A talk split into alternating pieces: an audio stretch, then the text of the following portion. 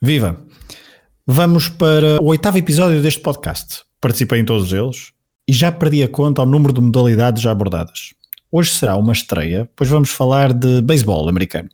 Aproxima-se a fase decisiva da temporada da Major League Baseball e o Rui Silva vai explicar, a mim e a vocês, o que está em jogo já a partir de 22 de outubro nas World Series de 2019. Quem sucede aos Boston Red Sox e na segunda parte do programa, voltaremos a falar de rugby, porque os quartos de final do Mundial do Japão já se realizaram e as meias finais prometem bastante emoção. Sejam então bem-vindos a mais um episódio do podcast Desconto de Tempo, uma produção Hemisfério Desportivo, que é um projeto sem paralelo.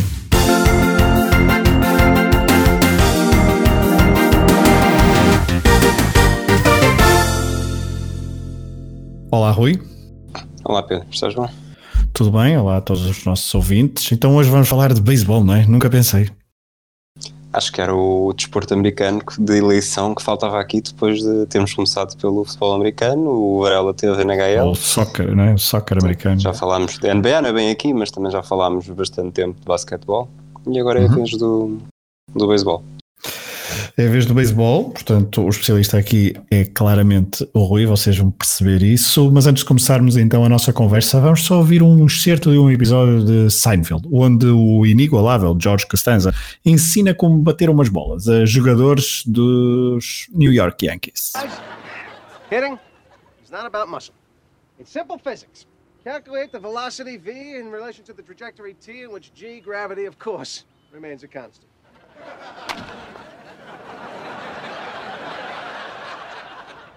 It's not complicated. Now, who are you again? George Costanza, assistant to the traveling secretary. Are You're the guy who put us in that Ramada in Milwaukee. You want to talk about hotels? you want to win some ball games? Hey, we won the World Series. In six games. E se nesse episódio foi Costanza a ensinar uns truques a jogadores vencedores da World Series em seis jogos, no desconto de tempo preparem-se para uma aula de Rui Silva, que não é arquiteto como o George, mas que percebe bastante este desporto. A primeira vez que o beisebol me despertou algum interesse, e se calhar foi só aí, foi quando li, por exemplo, O Velho e o Mar de Ernest Hemingway. Por exemplo, esta citação: Gostava de conseguir uma pesca à grande como o DiMaggio. Dizem que o pai dele era pescador. Talvez, talvez ele tenha sido tão pobre como nós e compreendesse, diz o velho pescador cubano Santiago, a certa altura, no livro de Hemingway. Ou então, outra vez que qualquer coisa me soou a beisebol foi quando ainda novo ouvia Paul Simon a cantar Mrs. Robinson.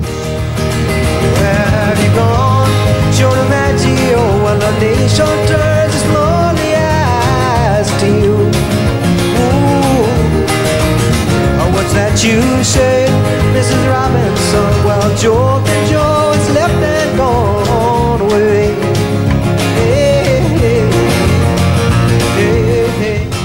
deixamos as artes. Rui, comecemos pelo básico. O que é a World Series? A World Series, uh, contra tudo aquilo que o nome indica, não é uma final mundial, apesar dos americanos gostarem sempre de, de chamar hum. campeões do mundo a quem quer que ganhe os seus, as suas modalidades é, é a final do beisebol. Todos os anos uh, opõe a equipa que ganha a Liga Americana à equipa que ganha a Liga Nacional. São mais ou menos duas conferências, como na NBA, apesar de terem regras ligeiramente distintas. A mais conhecida, por assim dizer, e a mais fácil de acompanhar é que na Liga Nacional o, o pitcher, o lançador, faz parte do, da rotação dos jogadores que vão bater, portanto vão com o taco atacar, e na Liga Americana há um jogador que, que não tendo posição em campo defensivamente, só lá está por supostamente ser muito bom a bater e é o chamado batedor designado, que não faz mais nada a não ser, a não ser ajudar a equipa nesse, nessa vertente ofensiva. Um, é quase sempre em outubro. Um, há finais que historicamente chegaram a passar para novembro e também por isso o, o Derek Jeter, um, grande, um histórico jogador dos Yankees, é conhecido por Mr. November, por em tempos ter, ter feito um home run à meia-noite e um de 1 de novembro de uma final. Mas, mas é isso, todos os outubros já sabemos que os, os playoffs costumam começar ali nos primeiros dias do mês e a última semana está reservada à final. Está a final e pelo que percebi haverá jogos no Texas e em Washington DC. Conta-me então quem é que são as equipas finalistas de 2019. É, o, no Texas, os Houston Astros foram, ganharam um, a Liga Americana e no, na Liga Nacional, surpreendentemente, os Washington Nationals uh, ganharam, a Liga, ganharam a Liga Nacional, como estava a dizer, quando, quando toda a gente apontava para, para outras equipas. Os Dodgers foram, foram os favoritos, tinham estado nas últimas duas finais e se chegou a pensar-se que poderiam estar aqui. Depois, na, especificamente mesmo na final da Liga Nacional, foram os Cardinals que deram muito pouca, muito pouca oposição a estes Nationals. Uh, a World Series começa na madrugada de terça para quarta, portanto vamos chamar dia 22 de outubro, depois há jogos dia 23, uh, estes dois são no Texas, depois 25, 26 e 27 em Washington e caso seja preciso, já o do 27 é caso seja preciso, mas depois 29 uhum. e 30 uh, eh, novamente no Texas, uh, quem ganhar quatro jogos, isto também é um bocado a imagem da NBA, um, conquista a final. Desde um, 2007 que não havia uma equipa tão favorita para vencer, são, são os Astros os favoritos. Um, em 2007 os Boston Red Sox ganharam aos Colorado Rockies. Um, nessa altura, curiosamente, os Rockies também tinham vencido a Liga Nacional com, com 4-0 na final, como aconteceu agora com os Nationals, e há quem diga que por estarem há, uma semana sem, sem jogar, poderá servir um bocadinho também contra eles, por não terem, sobretudo a nível ofensivo, porque se a nível defensivo é bom para os, para os lançadores descansarem os braços, a nível ofensivo podem perder um bocadinho o ritmo que os trouxe até aqui. Ok, eu tinha aqui preparada uma pergunta, mas tu já foste desvendando mais ou menos uh, o percurso e queria saber quem é que, uh, não quem era mais favorito, mas quem é das duas presenças, quem era mais surpreendente a, presença então na final, se de, do lado de, do, da equipa do Texas ou da equipa do Washington. Já percebi que a equipa do Washington uh, não é favorita, portanto deve ser a mais surpreendente presença nesta final. Como é que foi o percurso de ambas as equipas até este, esta fase decisiva do, do torneio? Os Houston são, são uma equipa com, vamos chamar-lhe um desenvolvimento sustentado e, e, apesar de não terem, não terem ido à final no ano passado, eles perderam com os Boston Red Sox na, na, na última ronda da Liga Americana, vá, e, mas são considerados já há 3, 4 anos como a equipa mais forte. Eh, eles ganharam há 10 anos, o ano passado perderam na final de conferência e este ano estão novamente na final. Eles tiveram o melhor registro esta é a temporada na fase regular, 107 vitórias e 55 derrotas. Portanto, já dá para perceber que o, mais do que nenhuma outra modalidade têm 162 jogos na fase regular. Depois bateram os Tampa Bay Rays por 3-2 na, na ronda de divisão, que é mais ou menos como se chama, apesar de não fazerem parte da mesma divisão. E depois na final ganharam os New York Yankees, que eram outra equipa que também ganhou mais do que 100 jogos na fase regular mas, mas caíram com os Astros por 4-2. Uh, ah, curiosamente, neste último jogo, que foi de sábado para o domingo, os Astros garantiram a vitória com um walk-off home run. E o que é que é um walk-off home run? Era isso uh, que eu ia perguntar. Pois, basicamente, portanto, o home run toda a gente percebe, mas o walk-off é. O beisebol divide-se em. Primeiro atacam uns, depois atacam outros. O segundo tem nove innings, portanto, uh, cada inning é um ataque de cada equipa. E, e é preciso eliminar três adversários. Uh, a equipa que joga em casa tem a vantagem de ser de atacar na segunda metade de cada inning. Se no último inning a equipa da casa passa para a frente, como obviamente a equipa forasteira já, já dispôs da sua oportunidade, o jogo acaba assim que a equipa pontua. O walk-off home run é sempre um momento, um momento brilhante para assistir num estádio e foi o José Altuve, que é considerada a maior estrela dos Astros, que com o jogo empatado a 4 fez este home run e os Astros ganharam 6-4. Do outro lado, os Nationals tiveram uma fase regular um bocadinho mais, mais modesta, mas ainda assim bastante boa, com 93 vitórias e 69 derrotas. Não foi suficiente para garantirem desde logo o lugar no, no vamos chamar-lhe top 3 para os vencedores de divisão, e tiveram de ir a um, a um jogo do Wild Card, que basicamente é apenas um jogo, naquela noite decide-se tudo. Eles eliminaram os Milwaukee Brewers, uh, dando início a uma série de triunfos inéditos, porque apesar dos Nationals terem serem considerados, pelo menos há 5, 6 anos, uma equipa bastante boa, não tem grande sorte na, quando começa quando setembro passa a outubro. Uh, mesmo assim, eles eliminaram os Dodgers, os grandes favoritos da conferência, por 3-2. Foi a primeira série que venceram na, na sua história. Uh, e depois, no, na final, como já tinha, na final da Liga Nacional, como já tinha dito há pouco, derrotaram os Cardinals em quatro jogos sem dar qualquer hipótese. Bom, nesta fase já ouvimos falar das duas equipas, mas se calhar queremos, quer eu, quer os nossos ouvintes, queremos ouvir um bocadinho mais sobre cada um dos finalistas. Uh, primeiro lugar, Houston Astros. Eu, como também já disse aqui um bocadinho, são, eu acho que são a melhor equipa da, da Major League Baseball nos últimos 3, 4 anos.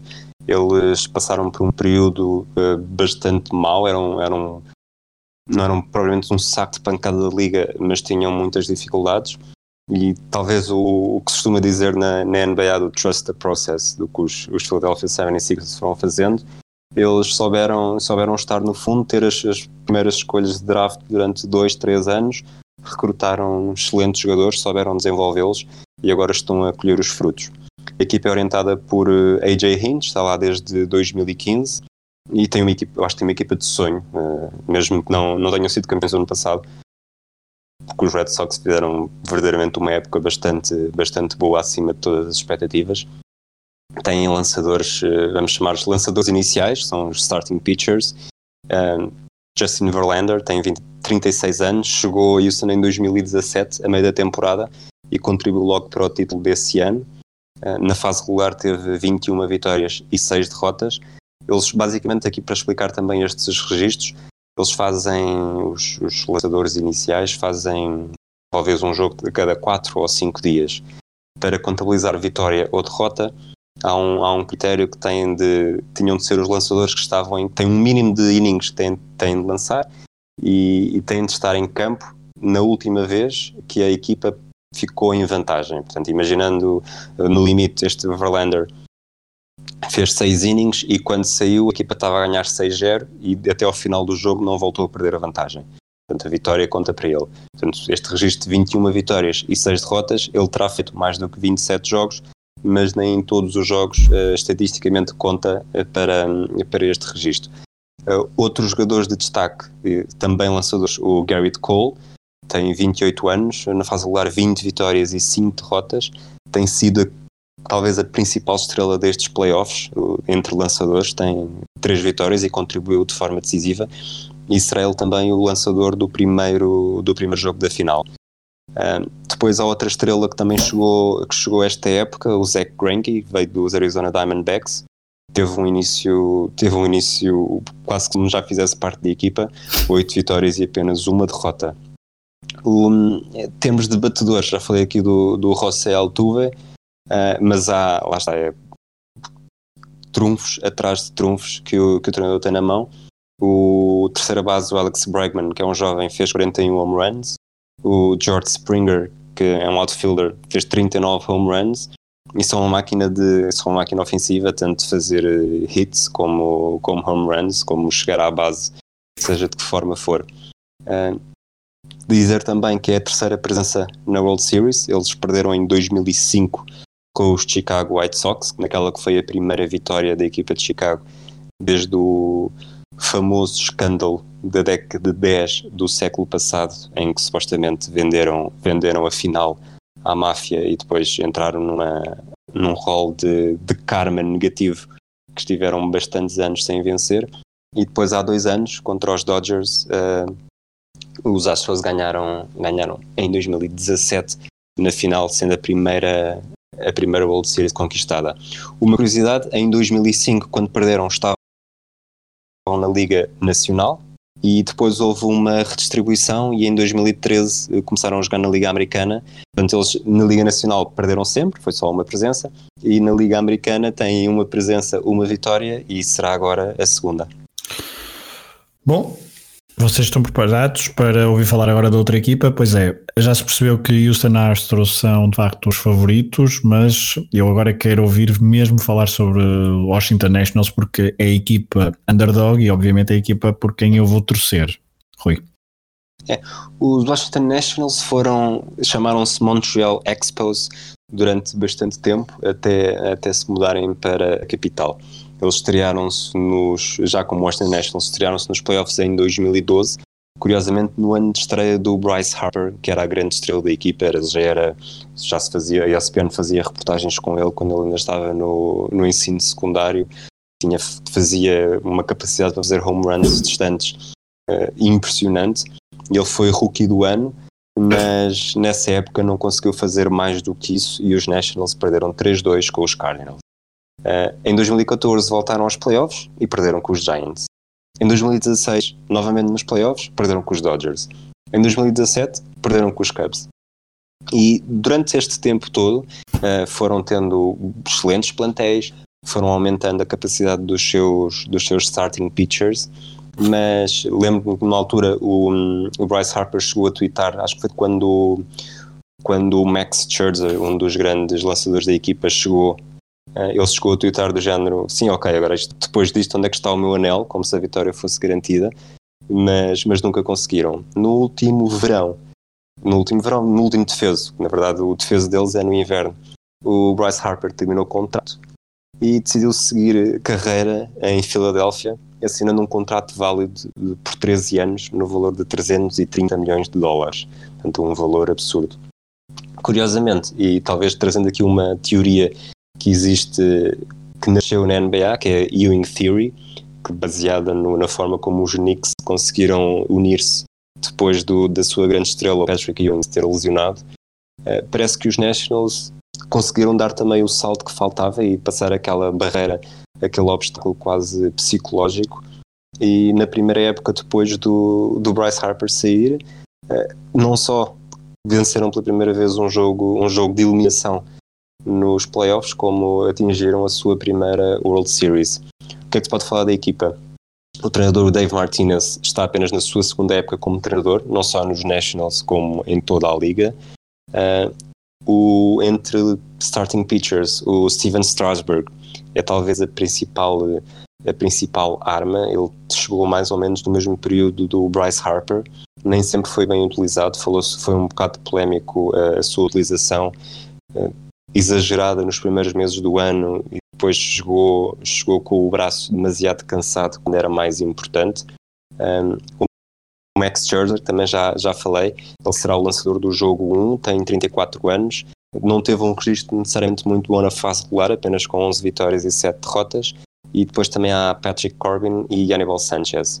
Entre, entre os jogadores de ataque, aqueles que fazem, que fazem a, as bancadas entrar ao rubro, uh, talvez o, o, Anthony Rendon é o, o, nome mais, mais impressionante. Ele fez 34 home runs na fase regular, liderou todas as estatísticas importantes, uh, mais hits, 174. Os home runs fez os mesmos do Juan Soto, uh, foi também o melhor a melhor média de batedor, também uma coisa que, que ajuda a classificar os, os jogadores ofensivos, que ele chegou à base em, através de uma, de uma, vamos chamar-lhe batimento, que é como os brasileiros traduzem, tecnicamente como se traduzirá para português, mas que é sempre um bocado esquisito dizer dessa forma, hum. mas que chegou à base em 31,9% das ocasiões. Passo da bola, não sei o que é que onde não, que, agora queres estava aqui, agora? Estava, queríamos, uh, queria te perguntar sobre algumas curiosidades e também um histórico de resultados, mas não queria que te alongasses muito, queria deixarmos também algumas notas para falarmos no, uh, no conteúdo extra para, para patronos, onde poderemos desenvolver um bocadinho mais sobre um, ehm, esta, esta, esta World Series e também o beisebol no, nos Estados Unidos. É assim, tu há bocado comparaste-me com, mais ou menos, comparaste com o George Costanza. Eu hum. para já ainda tenho mais cabelo, talvez não por muito tempo. Um, ehm, ele era, ele trabalhava nos, eu trabalhava nos Yankees e os Yankees que não é preciso gostar de beisebol sequer para estar inundado de referências. Eu acho que todos nós, desde pequenos, que já nos habituámos é a ver chapéus de Yankees e Dodgers. Eu, eu, eu altura... que se calhar muita gente nem, nem sabe o que é que é aquilo, não é? Mas, pois, uh... acha que é Nova York e Los Angeles, não é? E é um bocado a graça, graças a isso que eles têm que um mercado tão bom em todo o mundo. Mas pronto, os Yankees são a equipa histórica com mais, tem mais títulos, 27, e mais presenças, 40 na, na World Series.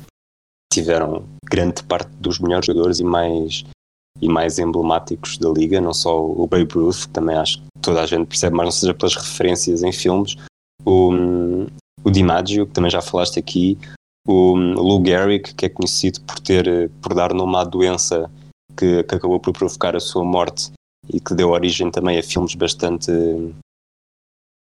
bastante comoventes, vamos dizer assim, da sua história. Ele que era assim muito rapidamente era um jogador que tinha que tinha uma capacidade física incrível, fez bateu o recorde de jogos consecutivos e depois acabou por ser traído um, por uma doença que o deixou prostrado uh, em uma questão de semanas. Uh, a Liga Americana venceu quatro das últimas seis World Series e mais uma vez o, o seu representante está novamente, está novamente no topo e como favorito. Os, como também já dissemos, os Nationals procuram a primeira vitória e, e é curioso porque os Astros foram a última equipa a conseguir ganhar uh, o último estreante vá, a vencer em 2017. Antes disso é preciso recuar até 2002 para encontrar o último estreante vencedor. Na altura os Anaheim Angels derrotaram os San Francisco Giants na final, que eu lembro pelo menos de um jogo ter dado em Portugal, não sei se deram os jogos todos, mas acho que foi a única vez na história que, que a televisão portuguesa, e tenho ideia de ter sido a Sport TV nesta altura, deu uma final de beisebol. os Nationals têm más notícias porque os últimos quatro estreantes em World Series perderam todos. Os Rangers, Texas Rangers perderam em 2010, os Tampa Bay Rays perderam em 2008, os Colorado Rockies em 2007 e lá está, como isto é circular, os Houston Astros em 2005. Muito bem, fechamos então o beisebol neste episódio de Desconto de Tempo. No conteúdo extra exclusivo para patronos falaremos de mais um bocadinho o Rui e eu farei alguns, tentarei espicaçar um bocadinho o Rui sobre e provocar um bocadinho o Rui para falar de beisebol então uh, no conteúdo extra, hemisfériodesportivo.pt barra Patreon para saberem como ter acesso a este conteúdo exclusivo e apoiar este projeto independente do Hemisfério Desportivo, não só com este podcast, mas também com outros que vocês já conhecem de cor, certamente. Um, vamos avançar então à segunda parte do programa, onde eu continuarei a conversa com o Rui Silva, e vamos falar de rugby, mas antes disso, dar duas notas. Destaque então para Andy Murray, o escocês, que voltou a ganhar um torneio ATP, desta vez um, em Antuérpia. Estamos a falar, voltou a vencer um torneio dois anos e meio depois. Uh, tem sido uh, vários meses, anos e meses, um, bastante dolorosos depois de uma intervenção cirúrgica à anca e foi eh, uma vitória emocionante por 2-1 frente a Stan Wawrinka, ele que também não ganha, o suíço que também não ganha um torneio desde Geneva em 2017 também, uh, portanto os dois andavam à procura e tiveram muito, andavam à procura de um título e estavam Uh, tiveram dois anos e, meio também com algumas lesões, mas o percurso de Andy Murray nos últimos anos é ainda mais doloroso e é bom termos de volta Andy Murray à, de volta aos triunfos e à boa forma, esperemos que seja para continuar. Ele que faz parte ainda e é muita, muita gente o, o inclui uh, no lote dos Big Four, porque Federer, Nadal e também Djokovic estão uh, ainda no topo do ranking ATP. Uh, nota também para o ciclismo de pista, porque de Sangalhos até Apeldoorn parece um saltinho pequenino. A verdade é que o ciclismo de pista em Portugal está cada vez mais competitivo nas grandes competições uh, internacionais, desta vez nos europeus de Apeldoorn na Holanda. Um, o ciclismo feminino de pista trouxe a primeira medalha de sempre, Maria Martins, terceira classificada na prova de scratch. Uh, Rui Oliveira, Yuri Leitão e César, e César Martins Gil, um, tanto os homens orientados pelo selecionador Gabriel Mendes também tiveram boas prestações e a Portugal nas provas de Omnium e Madison uh, reforçaram a sua posição no ranking de apuramento para uh, os Jogos Olímpicos de Tóquio e depois destes europeus da Holanda as expectativas da Federação Portuguesa de Ciclismo e dos, dos atletas é de que estarão então em Tóquio e reforçaram essa posição na luta contra outras nações. Rui Oliveira foi também, por exemplo, uh, quinto classificado na prova de eliminação. Rui, vamos agora para o rugby já é o terceiro episódio em que falamos deste desporto no desconto de tempo, porque o evento desportivo do ano não para e entra agora na fase decisiva. Os quartos de final não trouxeram surpresas para aqueles, para aqueles que ouviram os meus palpites no episódio anterior, mas, uh, desculpa a provocação, mas foi por um triz então que a França, aquela que eu tinha ficado bastante desiludido, não chocava a nação galesa. Inglaterra, Nova Zelândia, País de Gales e África do Sul apuraram-se para as meias, final, as meias finais. Rui, antes de irmos aos jogos do próximo fim de semana, como é que viste a eliminação da Austrália frente à Inglaterra? Isto porque houve vingança de 2015, a Inglaterra 40, a Austrália 16, ao intervalo estava 17-9, uma segunda parte uh, demolidora inglesa, mas que chegou a ameaçar a Austrália logo no início da segunda parte com o seu único ensaio e única, a única vez que, que, que marcou pontos nessa segunda parte, entrou muito bem a Austrália, mas depois a Inglaterra uh, não deu hipóteses. Ah, dando-te uma resposta a Manuel Machado, como é que eu vi este, este jogo, com muito sono. Mas... ok, Mas, obrigado. E acho, e acho que esta resposta, eh, antes que me perguntes outra vez, é transversal aos quatro jogos, porque foi preciso quase mudar os horários e dormir uma hora entre jogos e depois durante a tarde. Sim, mas acredito que, houve, acredito que houve jogos que uh, não te deram assim tanto sono. Não, os jogos não deram sono, mas eu tinha, tinha sono já de, de origem por me levantar a estas horas que não são, não são dignas para quem está habituado Nossa, a ver tantos desportos americanos não, de madrugada. Ah, pois, pois é, mas essa tua mania de ver desportos americanos já se sabe, às vezes tem consequências. Mas vá, falando lá do Inglaterra mas 40, este... Austrália 16. É, a Austrália não. Eu, tu, tinhas, eu, tu tinhas falado, tu tinhas dado favoritismo à Inglaterra, eu quis, quis fugir a sete pés desse favoritismo, mas realmente a Inglaterra dominou completamente o jogo. E eu lembro-me do que o Anthony Watson faz a última ensaio da Inglaterra aos 76 minutos, numa altura em que a Inglaterra já tinha completamente o jogo na mão, e eu lembro-me de ter dito o mais, o mais curioso disto, é a Inglaterra estar a ganhar este jogo confortavelmente sem precisar que o Anthony Watson faça alguma coisa de jeito. e de repente ele faz o ensaio. Uh, curiosamente, o, outro, o ensaio anterior do, do Pilar, o Kyle Sinclair, Sinclair ele até estava a ser do, dos jogadores menos, menos inspirados, vá, sobretudo nas, nas formações ordenadas, mas, mas também fez o ensaio, li qualquer coisa que, que orgulhou a mãe, não sei se a mãe estava na, na bancada, se foi apenas uma promessa que ele tinha feito, mas, mas também fez um jogo bastante, acabou por ter um jogo bastante positivo. Achas o, desculpa interromper, achas que, achas que esse, esse ensaio uh, de Sinclair logo em resposta, ou seja, estamos a falar de uh, três, minutos depois. minutos depois, não é? Do ensaio australiano, achas que foi o momento do jogo? Sim, sim, porque é o momento em que é definitivo, vá. Não, de certa forma, poderíamos ver que a Austrália não estava, não estava a conseguir responder, responder à Inglaterra. Tinha feito aquele ensaio do, do Marika Koroibete que na, lembro de um, de um de um jogo contra a Nova Zelândia de preparação para este Mundial em que ele conseguiu, fez uma jogada fenomenal e, e estava à espera que ele conseguisse fazer coisas desse género também aqui. E realmente não esteve mal neste Mundial, mas, mas sozinho não dá, não dá para muito. E esta seleção australiana talvez dando, dando continuidade àquilo que se tinha esperado depois de uma fase de grupos em que perde com Gales. E não está necessariamente brilhante. Uh, e a Inglaterra, sendo uma equipa que se tinha vindo a assumir como favorita e a prová-lo dentro, dentro de campo, apesar de não ter, não ter precisado de jogar com, com França, acho que aquele ensaio do Sinclair foi quase o, o, o, o beijo da morte dos ingleses. É, Uh, por falar, uh, portanto, não, ia por falar, não, ainda não vamos a isso. Um, vamos avançar já para, para o segundo jogo de, das meias, do, dos quartos de final. Desculpa, antes, antes de irmos para, então, para o jogo, eu estava aqui, estava aqui a passar para o próximo jogo. Não sei se viste a conferência de imprensa do Eddie Jones, em que há um uh, jornalista que lhe pergunta. Não, eu só li, só li certos, só li certos, mas um, não, não sei, mas diz-me. Há um jornalista que lhe pergunta o que é que, o que, é que se passou para ele para ele ter relegado o George Ford para o banco. Mas ele diz, uh, pronto, ele utiliza a expressão uh, dropped.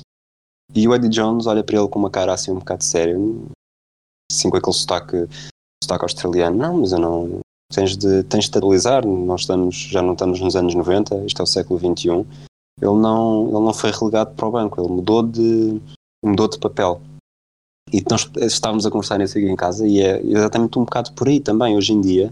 Uh, e não só no rugby, também no, também no futebol, em que não faltam por aí jogadores que conseguem ser mais decisivos quando, quando saem do banco e estão frescos para, para mudar o jogo na, na segunda parte.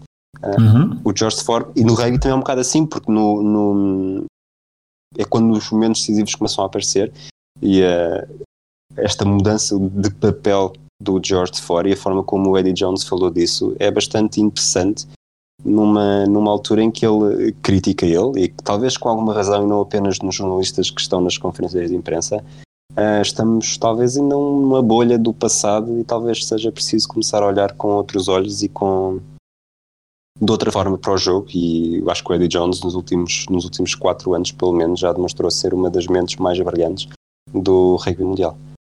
Ainda por cima a quebrar alguns, uh, alguns algumas barreiras em, em Inglaterra um sítio também com algumas tradições, mas uh, é interessante essa, essa, questão, essa questão física. Uh, estamos a falar de um torneio que já começou há, há um mês, precisamente, uh, com jogos bastante intensos, uh, prolonga-se durante bastante tempo.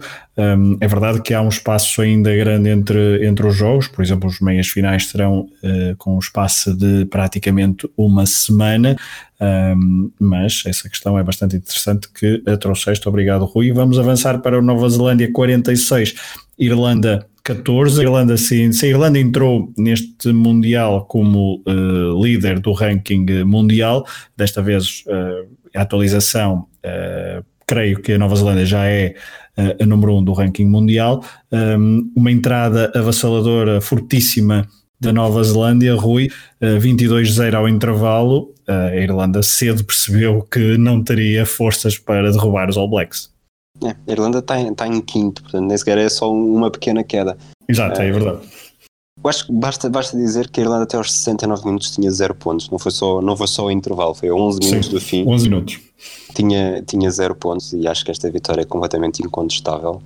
E, e se eu disse aqui no outro, no outro dia que não conseguia torcer pela Inglaterra, eu comecei a olhar para este jogo mesmo antes, dele, antes de começar a perceber que a Nova Zelândia ia, ia atropelar os irlandeses comecei a perceber que se calhar talvez fosse melhor, fosse melhor a Nova Zelândia vencer, uh, porque não me estava a imaginar esta Irlanda sequer conseguir disputar o jogo com a Inglaterra e assim um Nova Zelândia e Inglaterra é capaz de ser mais, mais animado. Uh, fugindo a esta, esta rivalidade muito, muito só na minha cabeça, uh, a Nova Zelândia tem, lá está. Estávamos a falar da equipa mais forte da fase de grupos no outro dia e quando há Nova Zelândia uh, as coisas piam sempre de outra, de outra forma. Tem uma equipa muito boa, não sendo tão experiente como as, as que venceram em 2011 e 2015. Uh, partem um bocadinho quase sempre na frente, mas não seja por aquela, pelo simbolismo. E a Irlanda nem sequer teve, nem sequer conseguiu esboçar sequer uma reação, nem sequer antes disso uma ação, porque os, os os neozelandeses passaram para a frente com uma penalidade aos 6 minutos e a partir daí não, não deram qualquer hipótese. Então, foi, foi de facto um jogo All Black. All Black, exatamente.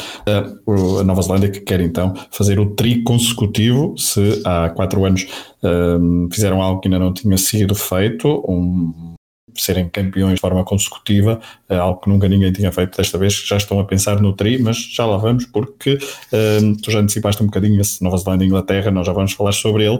Um, passamos para domingo, porque no sábado então Inglaterra e Nova Zelândia apuraram-se para as meias finais, no domingo Houve, o dia começou com um Gales 20, França 19. Foi, eh, não sei se foi o jogo mais emocionante, já te vou falar isso no final, das, uh, no final desta nossa uh, viagem pelos quartos de final, mas foi surpreendente, foi uma exibição surpreendente por parte dos franceses, que podemos dizer que talvez for, tenham sido a, a melhor equipa uh, no, na globalidade, mas se há pouco falávamos do ensaio inglês como momento do jogo, Rui, uh, a expulsão aos 40 e aos 50 Nossa. minutos, aos 49, 50 minutos, exatamente, de, uh, do homem que também já tinha feito um ensaio um, no jogo. Logo aos 5 minutos. E logo aos 5 minutos, e eu dou-te o privilégio de dizeres o nome, porque tu és, tens, tens a exclusividade de nomes esquisitos aqui no desconto de tempo. Um, este, esta expulsão, que de, fez com que a França jogasse com menos 1, com 14 até ao final do jogo, deu, uh, foi, foi decisiva, não? Sim. Uh, se, se fosse, se estivéssemos na escola, ele era o Sebastián V. Porque os originalmente não, não é?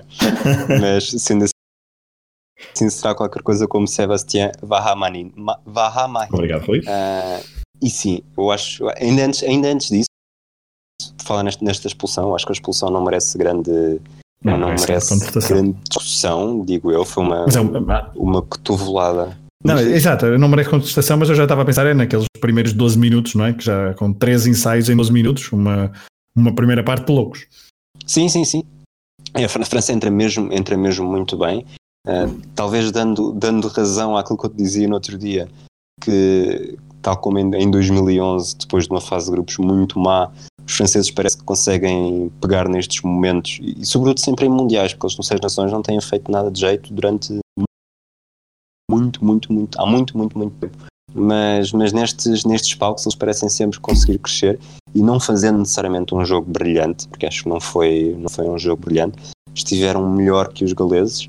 E, e se não tivesse sido esta expulsão, e mesmo com a expulsão, a França continua a jogar bastante, bastante bem, os galeses com muita dificuldade em penetrar nas linhas, nas linhas francesas, e só a, só a minutos do fim é que Gales consegue efetivamente passar, eh, passar para a frente com o ensaio depois convertido pelo Dan Bigger.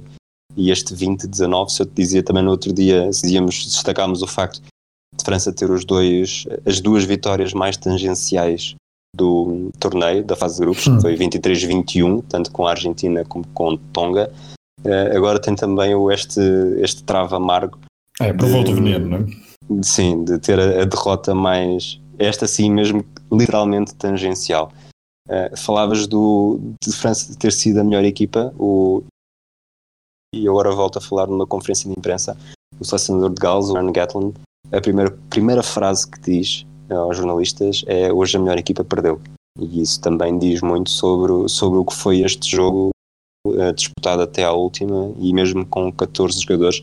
Talvez a lembrar o, o- a forma como os uruguaios em 2006, acho que foi 2006 ainda, quando no dia, no dia em que Portugal conseguiu o apuramento inédito, o Uruguai jogou muito tempo com 14 e mesmo assim conseguiu encostar Portugal ali até à, à sua linha de ensaio e os Lobos resistiram de forma heroica para, para conseguir um resultado histórico. Aqui os franceses também estiveram muito, muito bem, eh, estiveram um pequeno passo de fazer eh, ter também o seu momento de heroísmo, mas no final os galeses seguiram em frente.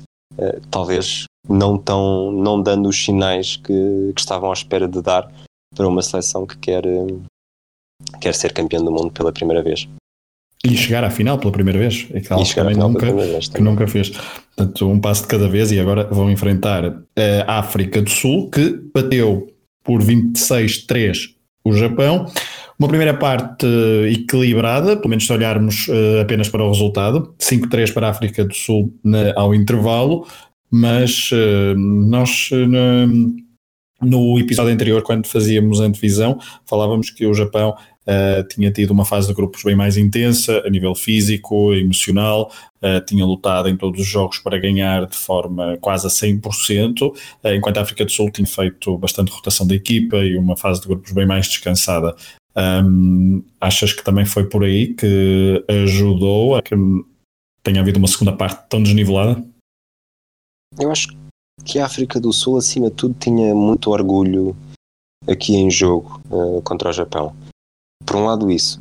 Pelo outro, eu acho que os japoneses embateram ali um bocadinho na, na muralha de forma um bocado anticlimática, anticlímax, não sei se é anticlimática, sinceramente. Bom, vamos, vamos esquecer esta parte. Mas o, mas o Japão ah, foi, eu acho que foi um final triste para, para depois de quatro É. jogos tão, tão emocionantes. Eles não conseguiram. Tiveram dois ou três momentos com ataques de passos muito curtos e espetaculares, eh, fiéis ao seu, ao seu estilo que tinha, que tinha dado tão bons resultados na fase de grupos. Mas a África do Sul não foi nisso e, e ganhando 26-3, eh, até se pode dizer que foram ligeiramente prejudicados eh, pelo, pela equipa de arbitragem. E por falar em equipa de arbitragem, eh, não sei se viste também a polémica que houve relacionada com, e agora voltando ao jogo anterior, com o árbitro Jacob Piper, que expulsou o tal Sebastien V, que hum, no final do jogo foi fotografado no estádio com seis ou sete adeptos galeses em que, muito sorridente, em que os adeptos galeses fingiam uh, aquele movimento da cotovelada. Na cotovelada. Os franceses já disseram que é uma vergonha, a Federação, a Federação Internacional diz que vai, que vai avaliar a situação. E o que é certo é que, voltando aqui também a bater um bocadinho numa tecla antiga, se não nos podemos estar sempre a apregoar superioridade moral de qualquer desporto, seja ele qual for, quando, quando depois estas polémicas surgem, surgem em todo lado, seja, seja agressões como, como críticas à arbitragem e comportamentos que não deviam ser talvez um bocadinho mais. Eu, sendo que a decisão para mim é inatacável, eu acho que o comportamento do árbitro devia ser pelo menos evitável. Voltando ao África do Sul-Japão, a África do Sul dominou desde o início, o Japão teve aquela, parece que bateu, bateu na muralha, o, tanto o Fukuoka como o Matsushima tiveram muito pouco espaço, a África do Sul nisso conseguiu, conseguiu eliminá-los de forma brilhante, quase lembrando o, o esforço épico de 95 para travar o Lomu com as devidas proporções. E, e, e lá está, eu acho que a África do Sul depois deste resultado talvez tenha assumido como uma, uma forte candidata. Eles, perdendo no primeiro jogo com a Nova Zelândia, não fizeram um jogo necessariamente mau e, e quem sabe se não se vão reencontrar no final. É, e passamos já para os, as meias finais, uh, mas não, aliás, antes, qual, se tivesses que eleger um momento dos quartos de final, qual é que tu elegerias?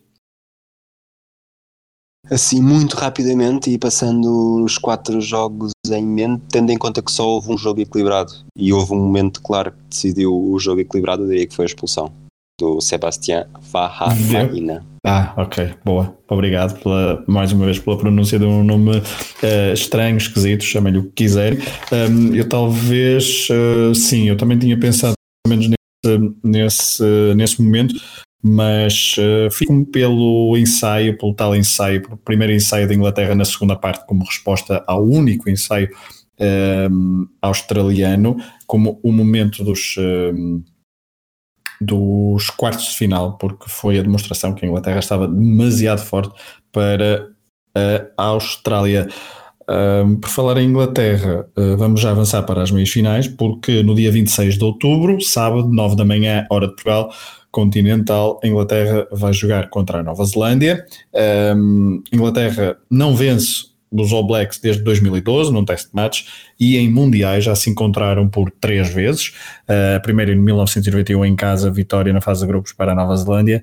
Depois, em 95 e 99, uh, ingleses voltaram a perder para os All Blacks e dessa vez em 95 e 99 foi a estrela foi um homem que tu já falaste há pouco uh, Lomu uh, que destruiu a defesa, as defesas inglesas. Portanto, 91, 95 e 99 houve Inglaterra e Nova Zelândia em campeonatos do mundo. De 99 para cá, portanto, há 20 anos que não há qualquer confronto entre ambas as equipas em campeonatos do mundo. Rui, uh, o teu palpite e uh, um bocadinho uma, uma, nota, uma, notas breves sobre este encontro. Tu falavas há pouco que um, não querias ver a Inglaterra frente à Irlanda porque não vias a Irlanda com capacidade de superar a Irlanda. Depois da demonstração de força da Nova Zelândia frente à Irlanda, achas que a Inglaterra tem alguma hipótese? Tem. Eu acho que este jogo é, é... apesar do elogio à África do Sul, este jogo é capaz de ser a final antecipada. Porque a Inglaterra realmente está, está a jogar muito, tem um treinador brilhante, sabe, sabe explorar muito bem as, as forças da sua equipa e eliminar as e, e explorar as fraquezas do, dos adversários mas esta Nova Zelândia continua a ser a Nova Zelândia. Eu acho que vai ser um jogo bastante interessante. Hum, e batendo outra vez na mesma tecla, não consigo, não consigo dar palpite inglês, portanto vou, vou, vou pela Nova Zelândia. Pela Nova Zelândia, eu uh, vou pela Inglaterra, até porque só para. Não para te contrariar, não é isso que estou aqui a, não é isso que estou a fazer, mas eu vou torcer pela Inglaterra porque uh, gostava que a Nova Zelândia não vencesse o Mundial e acho que se a Nova Zelândia for à final, uh, dificilmente uh, isso não acontecerá. Portanto, 9 da manhã de 26 de outubro, Inglaterra-Nova Zelândia, a meia final, a primeira meia final do Mundial 2019, a segunda no dia seguinte, domingo, dia 27, também às 9 da manhã, Portugal Continental, País de Gales, África do Sul. África do Sul, onde depois dos dois ensaios de Macadzoli e Mapimpi, um, achas que o país de Gales está pronto para enfrentar uh, os, uh, os sul-africanos? E recordo uh, que Gales não perde com a África do Sul desde 2016, foram quatro vitórias, mas foram sempre em casa. e a verdade é que a última vitória da África do Sul frente ao país de Gales foi nos quartos de final do Mundial de 2015, 23-19. Um, portanto, o histórico não é assim tão favorável a, aos galeses, principalmente em campo neutro. Rui, como é que vês este jogo? O jogo frente à França, como dizias há pouco, baixou um bocadinho as expectativas galesas. Eu acho que baixou, baixou bastante, pelo menos para mim.